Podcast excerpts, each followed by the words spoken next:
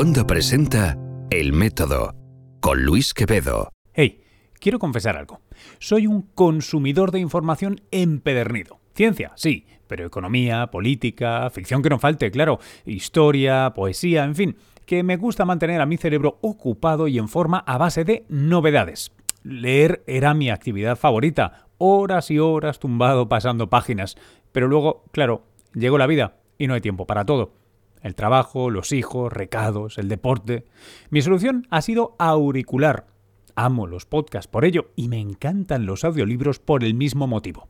Una cantidad ilimitada de conocimiento que puedes adquirir mientras corres o entrenas, mientras haces la compra o te trasladas al trabajo. Si no los has probado todavía, esta es tu oportunidad, porque por solo 9,99 euros al mes puedes acceder al enorme catálogo de audiolibros de Storytel, en español y también en inglés, ¿eh? y narrados por locutores profesionales.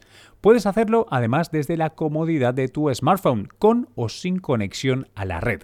Ahora los chicos de Storytel.es te dan 14 días de prueba gratis y, aunque normalmente serían 12,99, si te das prisa puedes aprovechar la oferta de 9,99 euros por todos los libros que quieras meter en tus orejas. Yo no lo dudo. ¿Y tú a qué esperas? Visita ahora Storytel.es. Y ahora a lo que vamos, al podcast de hoy, que trata de datación en el ámbito de la paleontología, paleoantropología, también en el CENIE, en el Centro Nacional de Investigaciones sobre Evolución Humana de Burgos, y además con una protagonista, creo que, bueno, creo que de lujo, como siempre que uno le abren las puertas, le dejan entrar y encima le dejan poner los micros en un lugar como ese. Me refiero a Davinia Moreno, ella nos va a hablar, de hecho, de una técnica eh, que es complementaria a, si recordáis, un reciente episodio en el que estuvimos también aquí en el, en el, podcast hablando con Gloria Cadavid. Bueno, si no lo escuchasteis por algún motivo, yo os animo a que vayáis para atrás y lo escuchéis, o al menos lo escuchéis después de este. No, no es que vayan en un orden particular, pero ambos... Eh, juntamente, conjuntamente, yo creo que os darán una visión muy interesante sobre esto de la datación eh, que al menos para los que como yo pues no teníamos ni idea, eh, resulta fascinante. Dicho eso, os dejo con la conversación, espero que la disfrutéis, recordad que nos podéis encontrar en redes sociales, tenéis en las notas del podcast todo. Aquí os dejo, por cierto, me encantará saber qué os ha parecido esta eh, promo de Storytel que nos va a acompañar este mes de julio. Hasta ahora. Eh, pues me llamo Davinia Moreno, trabajo aquí en el CENIE, en el Centro Nacional de Investigación sobre la Evolución Humana de Burgos y me dedico a, datar por un método que se llama la resonancia paramagnética electrónica, que aunque el nombre suena muy raro, nosotros lo llamamos ESR, que es más cortito y corresponde con las siglas en inglés. Es un método de datación que lo que hacemos con él es calcular la fecha que tienen los sedimentos en los que encontramos los fósiles y lo hacemos mediante la observación de cómo la radioactividad afecta a estos sedimentos. La radioactividad lo que hace es excitar los electrones que hay dentro de, los granitos de cuarzo, porque realmente yo lo que hago es extraer los granitos de cuarzo de ese sedimento y analizarlos. Entonces la radioactividad lo que hace es excitar los electrones, hace que se muevan dentro de la estructura cristalina del cuarzo y en esos movimientos, dentro de esa estructura cristalina, pueden quedarse atrapados en algunos de esos defectos que tiene la estructura cristalina. Esos electrones eh, se quedan atrapados ahí de forma semi-temporal, es decir, si tú les aplicas una energía suficiente como para salir de esas trampas, ellos van a poder salir. Esa energía normalmente la proporciona la naturaleza la luz del sol, la luz ultravioleta del sol. Y, este es el primer principio físico básico que necesitamos conocer de estos sedimentos para poderlos datar. Es decir, si nuestra muestra está en contacto con la luz del sol, se va a blanquear, es decir, esos electrones se van a liberar y vamos a perder nuestra señal. Por eso es un método de datación que implica eh, trabajar con condiciones de luz controlada, tanto en el laboratorio como en el campo. Cuando cogemos la muestra, lo hacemos siempre eh, utilizando tubos de PVC opacos para evitar que la muestra entre en contacto con la luz. Y cuando trabajamos en el laboratorio, trabajamos con luz roja, es decir, eh, como si fuera una sala de revelado fotográfico. Y bueno, pues eso es un poco la parte técnica. ¿Cómo lo explico yo con ejemplos? Pues eh, porque claro, la gente me pregunta, ¿y por qué con eso tú sabes cuánta, cuántos años tiene la muestra? Bueno, pues En realidad es como, si tú te imaginas, es una bañera. Si tú sabes cuánta agua hay en la bañera y cuánta agua sale por el grifo de la bañera, con una regla de tres tú podrías saber cuánto tiempo cuesta llenar la bañera. Pues esto es lo mismo. Si tú sabes cuánta irradiación, o sea, cuánta radiactividad natural está afectando a tu muestra y sabes, esto sería, vamos a decirlo así, el agua del grifo, y sabes cuántos electrones hay en tus defectos, que sería el agua que hay en la bañera, con una regla de tres muy simple, tú puedes eh, calcular la fecha de esa edad, es decir, cuánto tiempo has necesitado para llenar la bañera. ¿Qué tipo de muestras puedes eh, datar? Me decías que trabajas con cuarzo, cuarzo que encuentras, entiendo que como es tan extremadamente abundante en todas partes, pero cuéntame. Claro, sí, eh, es un método que en principio se puede aplicar a cualquier material que posea defectos cristalinos y que contenga centros paramagnéticos, es decir, centros que se crean por efecto de la irradiación y que contienen electrones no apareados. hasta ahí el campo de aplicación es muy amplio. Eh, durante los primeros años de investigación en esta técnica, bueno, pues se aplicó a muchos materiales diferentes, huesos, fosfatos, eh, a corales, a carbonatos, a, bueno, pues a cuarzos, a feldespatos, a muchísimos materiales. Al final se ha visto que por unos motivos u otros, pues hay materiales que no funcionan muy bien, que no responden muy bien o que a lo mejor la señal es muy difícil de medir y no, eh, bueno, da ciertos problemas técnicos que no ha permitido desarrollar la técnica, al menos hasta ahora. Los más utilizados ahora mismo son los, cuarzos, los granos de cuarzo que salen en los sedimentos, pero también el hidroxapatito, que es el material que forma los dientes, eh, por ejemplo, un diente fósil, un diente de herbívoro, pues lo podríamos datar. Esos son los dos materiales que más, que más utilizamos. ¿En qué... A ver si puedo hacer esta pregunta bien. ¿En ¿qué, papers extremadamente interesantes o qué eh, paradigmas se han podido cambiar un poco o, decidir en una cuestión abierta gracias a esta técnica desde que se introdujo? Ah, ¿O qué ah. cosas de repente te vendrían a la mente decir, mira, pues finalmente nos enteramos de esto o recontextualizamos completamente tal lugar gracias a que esto se podía hacer y no... Porque cuando, hablamos de datación, em, igual tenía que haber empezado. Cuando hablamos de datación, en la calle, y supongo que te debe pasar cuando vas a charlas, etcétera, es como mucho es carbono 14. carbono 14, sí, eso es verdad. todo el mundo lo suena, no quiere decir que, se entienda, pero eh, carbono 14, sí, hombre, con esto se data. ¿Cómo se diferencia? ¿Cuánto más tarde llega esta técnica? ¿Qué nos permite hacer esta técnica que no nos permitía el carbono 14? Así para que lo entendamos a nivel de calle. A ver, eso es verdad. Cuando tú dices yo hago dataciones, todo el mundo te dice, tú haces carbono 14 qué interesante. Pues no. El carbono 14 es una técnica muy importante que se utiliza muchísimo, pero que tiene un rango de aplicación muy pequeño, es decir, solamente podemos datar hasta 50.000 años. No porque la técnica sea mala ni nada, es simplemente porque es el límite de la técnica. O sea, no, no, podemos datar más, más allá. ESR, resonancia paramagnética electrónica, ¿en qué se diferencia y qué te, qué te ofrece? Bueno, pues te ofrece datar un rango de edad muchísimo mayor. Nosotros no podemos datar con esta técnica cosas que datamos con carbono 14. Es decir, 20.000, 30.000 años, dátalo por carbono 14, no te lo pienses. Pero a partir de 100.000 años hasta varios millones de años, es decir, hasta 2, 3, 4 millones de años, con carbono 14 no puedes hacer nada y con ESR lo puedes hacer todo. Esa es la principal ventaja, que puedes datar un rango de edad muy, muy grande y te permite datar fósiles antiguos. Eh, un, paper o algo que nos haya hecho hacer algo diferente ¿no? con esta técnica. Bueno, pues por poner un caso cercano a mí, que, porque lo hice yo, y porque se hizo en Atapuerca, pues es poder datar por este mismo motivo de que puedes datar más antiguo la base de Dolina. Los yacimientos de Dolina, o sea, de Atapuerca, eh, se, habían, se han datado mucho. Se han datado mucho por diferentes técnicas, pero siempre, en el caso de Dolina, por ejemplo, siempre se habían utilizado técnicas en la primera mitad del, yacimiento, entre TD11 y, TD6. TD6 sobre todo porque está un antecesor y había este, bueno, este interés especial en datar los restos humanos. Pero desde TD6 hasta TD1 no se había datado, porque no había métodos que te permitieran datar sedimentos tan antiguos. o si lo sabían, los habían aplicado, pero en general luminiscencia, por ejemplo, se va de rango, eh, uranio-plomo se ha intentado, pero no ha funcionado porque no hay plomo en, esos sedimentos. Bueno, SR es la primera técnica que nos ha ofrecido algo de luz en, estas primera, en estos primeros niveles de dolina. Y nos ha permitido confirmar que esos sedimentos tienen una antigüedad de un millón de años, cosa que ya se sabía de forma indirecta gracias a la fauna y gracias a la industria lítica, pero no se sabía de forma directa gracias a, una datación numérica. Em, además de la exposición a, radiación o luz ultravioleta, ¿qué otros, qué otros límites tiene o qué, márgenes de error tiene esta técnica? ¿no? Ninguna técnica es perfecta. ¿Cuáles son tus dolores de cabeza?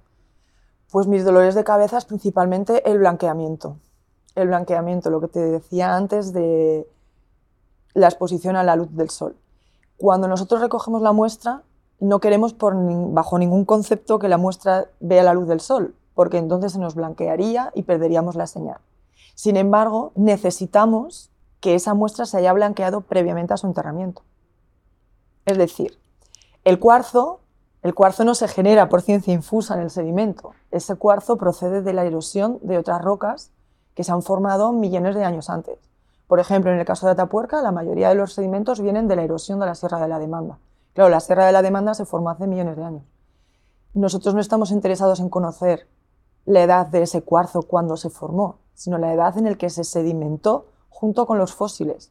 Para eso necesitamos que durante el transporte del cuarzo, éste esté en contacto con la luz solar lo suficientemente, por un tiempo lo suficientemente prolongado como para que la señal sea cero porque así ah. estamos datando el momento de enterramiento junto con el fósil, no la edad del cuarzo.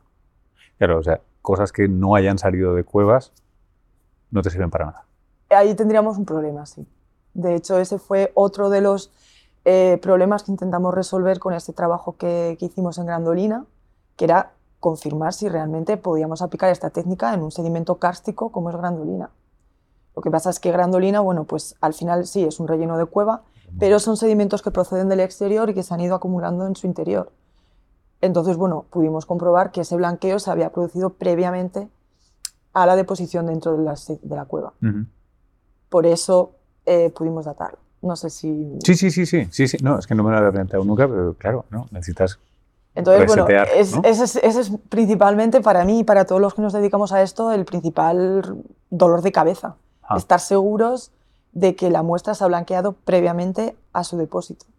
Porque en el caso de que no sea así, lo que estamos haciendo es medir una dosis residual que nos va a sobreestimar la, edad. Es decir, vamos a decir que esa muestra es más antigua de lo que realmente es. Entonces eso es un dolor de cabeza, siempre. Por eso para nosotros conocer la estratigrafía, conocer la historia del yacimiento, la historia geológica de la región, la geomorfología, eh, todo es muy, muy importante a la hora de, decidir si hacemos o no un trabajo en un determinado lugar. y, para nosotros también poder seleccionar el lugar de muestreo. ¿Cómo se hace? Eh, ¿Cómo es físicamente el proceso? ¿Con qué trabajas tú? Y No, el de muestreo más o menos me lo puedo imaginar, no, no, pero el, de análisis, eh, ¿dónde lo haces? ¿Cómo mides ese, ese residuo, esos electrones que han quedado en, imperfecciones del cristal, ¿con qué lo haces? ¿Con qué? Pues son diferentes técnicas a la vez, en realidad. Eh, una vez que cogemos la muestra, la traemos aquí al CENIE, entonces tenemos un laboratorio de preparación de muestras, que es un laboratorio químico, en el que hacemos primero un tamizaje con agua para separar la fracción que nos interesa, es una fracción pequeñita, entre 100 y 200 micras. Esa fracción Luego se ataca por diferentes ácidos, con ácido clorhídrico para eliminar carbonatos, con peróxido de hidrógeno para eliminar, la materia orgánica. Luego se hace una separación con, con SPT, es un líquido denso que nos permite separar los minerales eh, en base a su densidad. Y de esta manera podemos separar el cuarzo de los minerales pesados. También últimamente estamos empezando a trabajar con los feldespatos, entonces también seleccionamos eh, en base a otro criterio de densidad. Separamos también los feldespatos, guardamos ambos minerales. Los feldespatos no, pero los cuarzos se atacan de forma ya al final, se atacan con ácido fluorhídrico para eliminar cualquier resto de otro mineral que haya podido quedar o que no hayamos podido separar bien, para eliminar también la capa externa de estos cuarzos, para eliminar la influencia de los rayos alfa. Y una vez que tenemos el cuarzo puro, después de haberlo atacado con varios ácidos durante muchos días y haber hecho todo este proceso, que es bastante largo, te puede llevar pues casi un mes. Oh, eh, sí, entre tres semanas y un mes en función de las características de la muestra. Entonces viene la siguiente parte. Esos cuarzos se separan en diferentes alícuotas de igual peso. Una de ellas la vamos a dejar tal cual, no le vamos a hacer nada. La otra la vamos a blanquear artificialmente en un simulador solar que tenemos aquí en el CENIE. La dejamos ahí durante dos meses, expuesta a la luz del sol. Es, una, es un simulador, es decir, tiene una lámpara que simula la luz ultravioleta. Lo dejamos ahí dos meses. Lo que estamos haciendo es provocar ese blanqueo óptico de forma artificial. Y luego al resto de alícuotas, que suelen ser entre 8 y, 10, dependiendo del experimento que queramos hacer, las irradiamos. Tenemos una fuente de cesio 137, una fuente radiactiva. Entonces las irradiamos a diferentes dosis crecientes para simular un poco lo que ocurre en, la naturaleza. Mm. Luego, una vez que tenemos todas las dosis irradiadas, la dosis blanqueada y la dosis natural, vamos a otro laboratorio en el que tenemos un espectrómetro de resonancia paramagnética electrónica que, bueno, pues eh, básicamente tiene tres, cuatro partes. Tiene un electroimán que nos va a generar un campo magnético para provocar eh, bueno, pues el, desdoblamiento en dos poblaciones de esos electrones y provocar esos movimientos electrónicos dentro de la muestra. Una fuente de microondas que va a generar una microondas conocida que va a atravesar esa muestra una consola en la que todo esto se registra. Nosotros lo que, lo que registramos es un espectro de absorción, es decir, conocemos la frecuencia que tiene esas microondas, la hacemos atravesar por nuestra muestra y en base a la cantidad de electrones que hay en nuestra muestra va a haber más o menos absorción. Nosotros eso al final lo medimos, sabemos cuánto medía la microondas antes y después de atravesar la muestra. Ese espectro se analiza y nos da un valor que luego nosotros a través de una hoja de cálculo bastante complicada y hacer una serie de cálculos, podemos sacar lo que sería la dosis equivalente, que sería una de las partes de nuestra fórmula de edad. Todo esto se hace a baja temperatura, a 90 Kelvin. O sea, la cuarta parte de este aparato es un sistema de, baja temperatura. Lo que hacemos es conectar una bombona de, nitrógeno a la que le metemos una, bueno, pues un sistema que lo calienta, lo hace salir en forma de vapor y que nos refrigera nuestra muestra hasta bajar hasta 90 Kelvin. O sea, es una temperatura muy, muy baja. Y así tendríamos la primera parte de nuestra fórmula de edad. Para calcular la segunda parte, es decir, si nos volvemos al ejemplo de la bañera, con todo este proceso que te acabo de explicar, lo que conseguiríamos es saber cuánta agua hay en la bañera. Ahora queremos saber cuánta agua sale por el grifo. Eso es lo que nosotros conocemos como dosis anual. Para hacer esto, lo que hacemos es, eh, con una muestra que cogemos en el campo, que nosotros eh, en el laboratorio pues secamos para medir el contenido de agua que tiene. El test de saturación nos permite saber cuánta agua sería capaz de absorber esa muestra en caso de una inundación, por ejemplo. Eh, todo esto luego se muele, la muestra se analiza en unos detectores de germanio que tenemos aquí en el CENIE en otro laboratorio que nos van a dar la concentración en uranio, torio y potasio de estas muestras.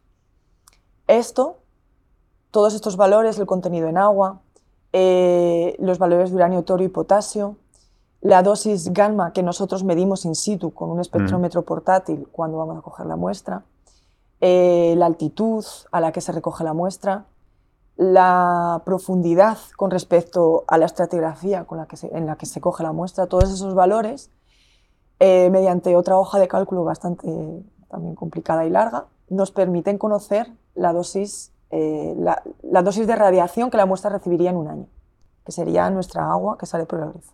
Entonces, cuando tenemos estos dos parámetros, ya pues podemos, si sabemos cuánta dosis de radiación recibe en un año y sabemos cuánta, cuántos electrones tenemos, cuánta dosis ha absorbido esa muestra, pues podemos calcular la fecha. O sea que al final es un proceso muy largo que requiere de muchos laboratorios y de mucho tiempo. Es un proceso que te puede llevar como un año y medio entre que coges la muestra y das un resultado. Estamos hablando de un año y medio siendo optimistas, dos años siendo más realistas. Es que no te he dicho tampoco el tiempo de medida que claro, se claro, incluye. Es que estoy, claro, claro, estaba, estaba echando cuentas de... em, es obvio, ¿no? Pero a ver si consigo preguntarlo bien. Eh, es inherente a la técnica como se usa ahora, pero hay cuellos de botella o cosas que puedes llegar a imaginarte cómo tecnológicamente se podrían optimizar, mejorar mucho, porque muchos de ellos requieren tiempo, requieren esos dos años de repente comprimirlos a un año o medio año, o, o sea, es, un- es una limitación de índole técnica exclusivamente, o sea, de simplemente tener dos o tres inspiraciones, seguir trabajando para mejorar cómo, cómo se hacen supongo, técnicas, además estandarizadas, claro, no que cada uno se invente. O, o hay algo inherente al tipo de magnitudes físicas que estáis midiendo que hace que esto sea una técnica que requiere mucho tiempo. Hombre, yo creo que son ambas cosas. Es decir, hay ciertos procesos que no los podemos ralentizar. El blanqueo son dos meses, son dos meses. O sea, no puedes Pero hacerlo son, más corto. pero son dos meses porque lo que tú quieres medir, el margen de error, requiere que lo tengas dos meses para poder tener Son una magnitud meses- medible. O, Son dos meses porque nosotros lo que estamos haciendo con este test de blanqueo es intentar medir, en el caso de que la haya, la cantidad de dosis residual que queda en nuestro cuarzo.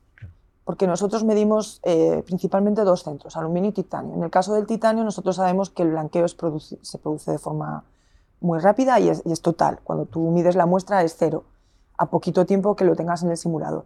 En el caso del aluminio, no. En el caso del aluminio se han hecho experimentos y se ha demostrado de que hay dos tipos de centros paramagnéticos. Unos poco profundos que sí que se liberan, sí que se blanquean con la luz del sol, pero hay otros más profundos que no.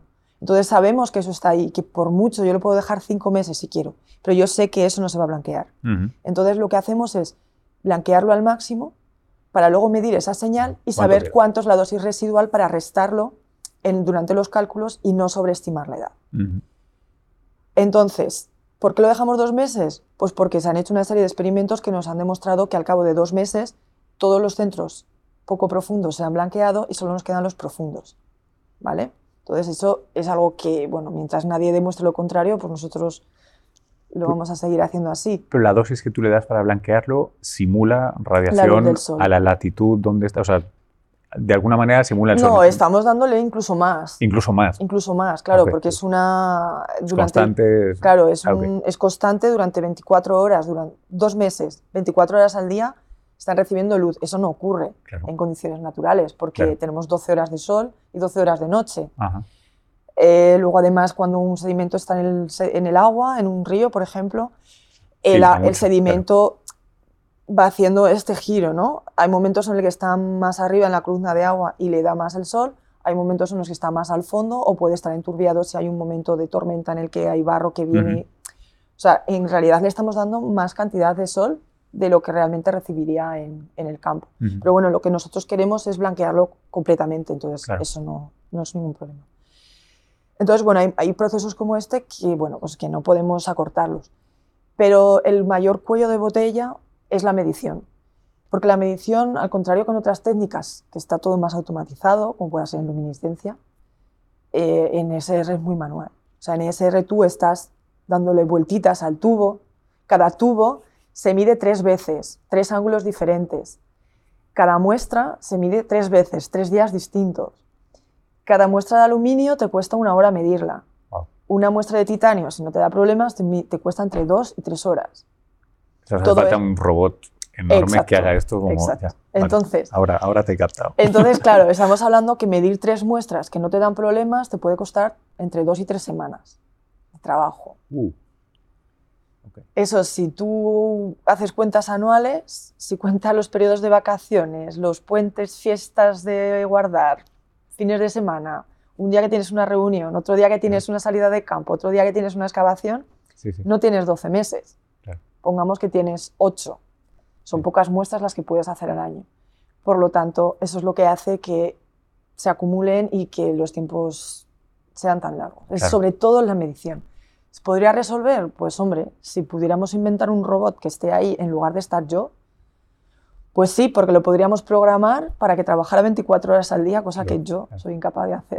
Bueno, con, con el tiempo, bueno, ¿no? En, en el biociencias ya, ya se han hecho. Antes Sí. todos hacíamos placas eh, como un palumpas y ahora y ahora no. Se hacen automáticas, ¿no? Claro, yo, yo, quiero pensar que, que, sí, que se puede hacer, ¿no? Pero claro, eh, eso ya es otro proyecto de investigación.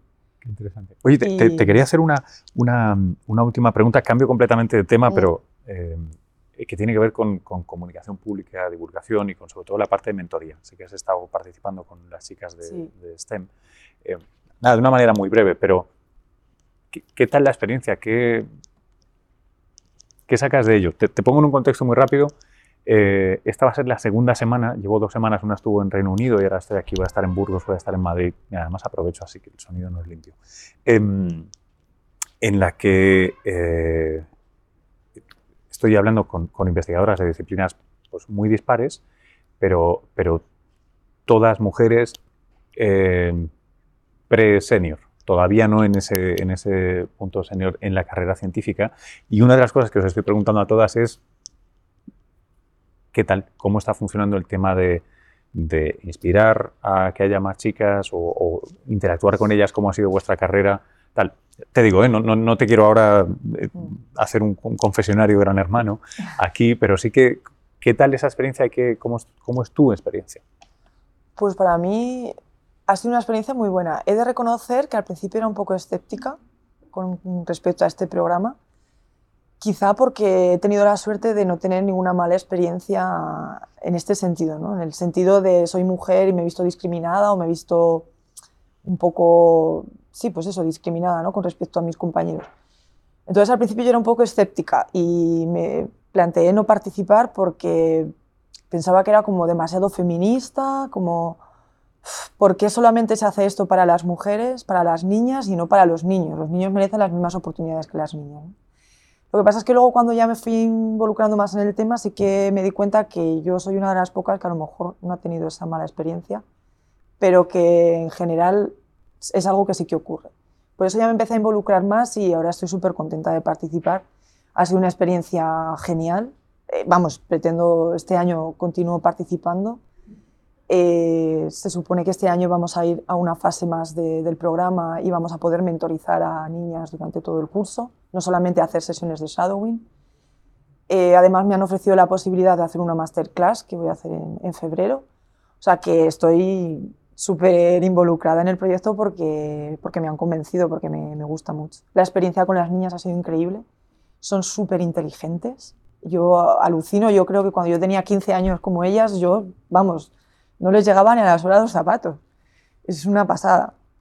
Y además, eh, bueno, esto hace, hace como tres semanas estuve en Zaragoza, porque bueno, yo soy de Zaragoza, y estuve colaborando con una asociación cultural organizando unas jornadas de paleontología. Y gracias a eso, bueno, pues me hicieron una entrevista para el Heraldo de Aragón, salí en la contraportada del Heraldo, y me preguntaron también por este tema porque habían oído hablar ya del programa. Entonces, esto es una iniciativa que ha salido en Castilla y León, que se ha extendido a, bueno, creo que empezó aquí en Burgos, ahora se ha extendido a Valladolid, este año también están trabajando en Santander, pero sin embargo ya están escuchándolo en, Aragón. Y a raíz de esta entrevista, un amigo mío de mi pueblo, que ahora es el director del colegio, me llamó para preguntarme por el programa y de hecho tengo pendiente quedar con él ahora en Navidades, cuando vuelva por Navidad a casa, porque quiere, quiere que le cuente más cosas sobre el programa STEM Talent Girl y quiere ver cómo podríamos hacer algo con el colegio y, me, parece, me parece genial ¿no? que esto esté expandiéndose poco a poco, no sé, que, que, que atraviese las fronteras de Castilla y León y que vaya a otras comunidades. No sé, yo estoy muy contenta con el proyecto. Qué bueno. Muchas gracias.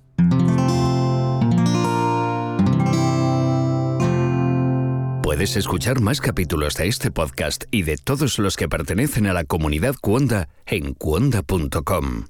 Y hasta aquí la conversación. Espero que la hayáis disfrutado. Nos vemos en una próxima edición de El Método. Recordad el método.fm para este y todos los episodios. Em, muchas gracias por dejarnos eh, vuestras orejas. Hasta la próxima.